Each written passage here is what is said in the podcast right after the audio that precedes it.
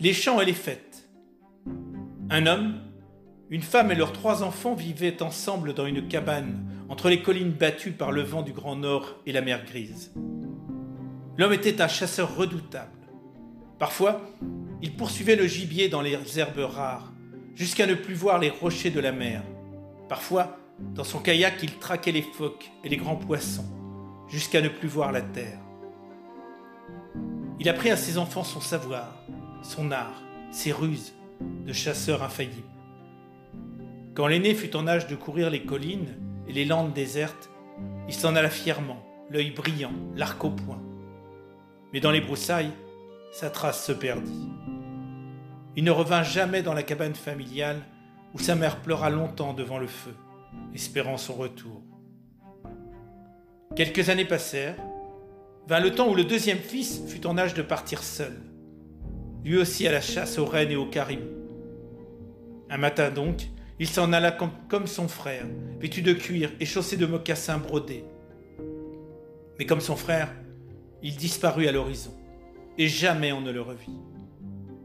Le visage de ses parents, tant leur douleur fut grande, se couvrit de rides et leur tête de cheveux blancs. Quand leur troisième fils s'en fut par le chemin de la colline, ils le bénirent trois fois, les mains tremblantes et les yeux pleins de larmes. Le garçon leur dit Ne vous lamentez pas. Moi je reviendrai, je vous promets que je reviendrai. Et il disparut au loin sous le ciel gris. Or sur la lande, il vit un grand aigle noir tournoyant au-dessus de lui.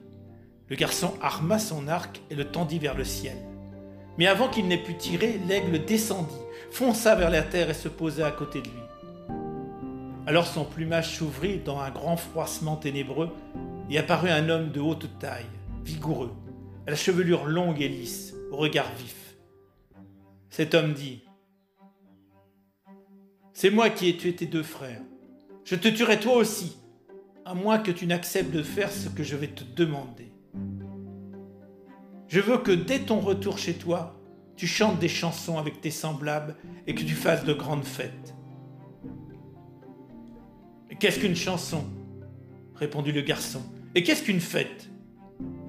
Acceptes-tu, oui ou non? J'accepte, mais je ne comprends pas. Viens avec moi, dit l'homme aigle. Ma mère t'apprendra ce que tu dois savoir. Tes deux frères n'ont pas voulu apprendre. Ils détestaient les fêtes et les chansons. C'est pourquoi je les ai tués. Toi, dès que tu auras appris à composer une chanson, à assembler les mots comme il faut, et à chanter et à danser, tu pourras revenir tranquillement chez toi. L'homme jeta sur son épaule son manteau en plumage d'aigle et s'en alla avec le garçon vers la montagne. Ils marchèrent longtemps, traversant des vallées, des cols, des neiges éternelles. Ils arrivèrent enfin devant une maison de pierre, à la cime d'une montagne rocheuse.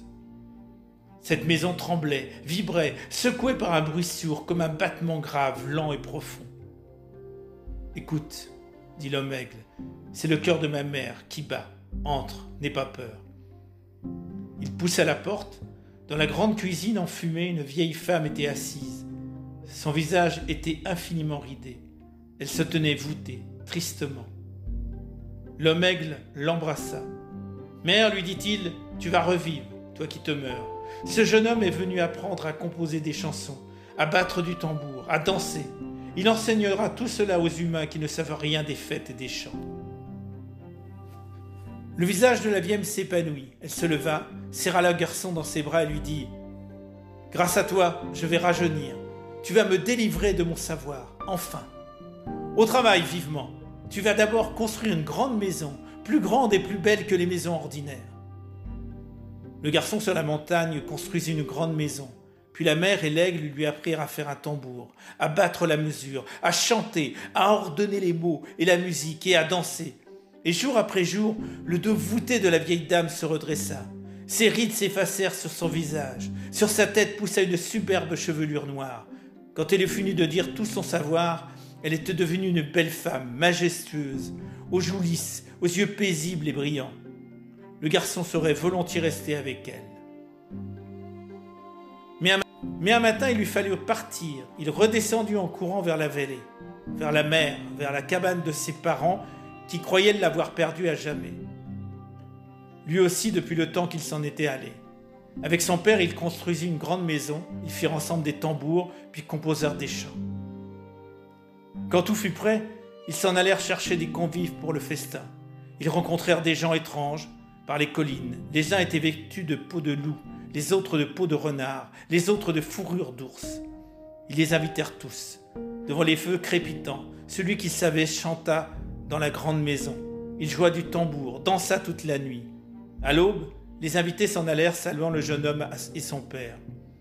Alors le jeune homme et son père, les voyant se disperser dans l'herbe grise du petit jour, s'aperçurent que tous les gens qu'ils avaient fait la fête avec eux étaient des animaux, qu'ils s'étaient métamorphosés en hommes et en femmes le temps d'une nuit.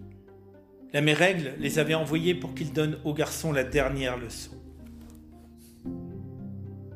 Quand le tambour bat juste, quand la danse est bien rythmée, quand la fête est belle, son pouvoir est si grand qu'il change les bêtes en hommes véritables.